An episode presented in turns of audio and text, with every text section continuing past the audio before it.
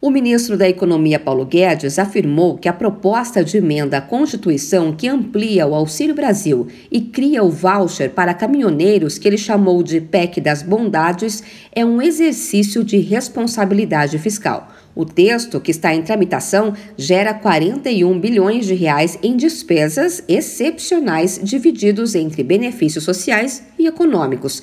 A proposta substitui outra PEC que previa a criação de um fundo de estabilização para o preço dos combustíveis. Para ele, a proposta é melhor do que a criação de um fundo de estabilização, que custaria 120 bilhões de reais. Podemos, à frente, discutir vantagens e desvantagens de ter um fundo de estabilização de preços de combustíveis, mas eu não tenho a menor dúvida que sairmos, fugirmos, evitarmos, por um programa agora de transferência de renda aos mais frágeis, de 40 bilhões, que é um terço foi um exercício de responsabilidade fiscal, de consequência que o Congresso exerceu junto com o governo. O ministro participou de uma audiência pública na Comissão de Assuntos Econômicos do Senado para falar sobre o preço dos combustíveis.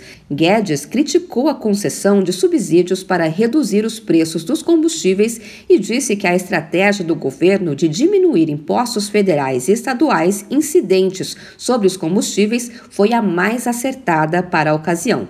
Guedes defendeu privatizações para a construção de fundos contra a pobreza e para a recuperação do investimento público. Vamos vender essas ações e vamos abastecer o Fundo de Erradicação de Pobreza e o Fundo de Reconstrução Nacional, em vez de ter monopólios verticalizados que ou são quebrados quando você segura o preço tempo demais, ou estão abastecendo, favorecendo acionistas minoritários, boa parte lá de fora, por causa de uma PPI financista, entre aspas, que reajusta a cada sete dias. Guedes disse aos senadores que discorda dos aumentos sucessivos no preço de combustíveis em um curto espaço de tempo.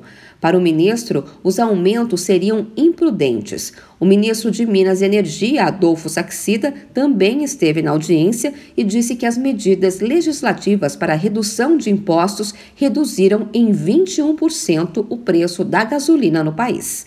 De São Paulo, Luciana Yuri.